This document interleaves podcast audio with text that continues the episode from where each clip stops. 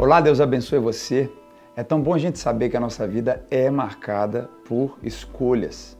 E a possibilidade de escolhas é algo que faz parte da característica controversa de Deus. Talvez hoje a sua escolha emocional ou carnal é de vingar, é de não perdoar, é de não andar mais uma milha. Mas Deus ensina pra gente exatamente o contrário, e as escolhas de Deus são as melhores escolhas que eu e você podemos fazer. Eu quero ler para você aqui em 1 Coríntios, capítulo 1, no versículo 27 e 28, diz assim: Olha, Deus escolheu as coisas loucas desse mundo para confundir as sábias, e Deus escolheu as coisas fracas desse mundo para confundir as fortes. E Deus escolheu as coisas vis desse mundo e as desprezíveis e as que não são para aniquilar as que são.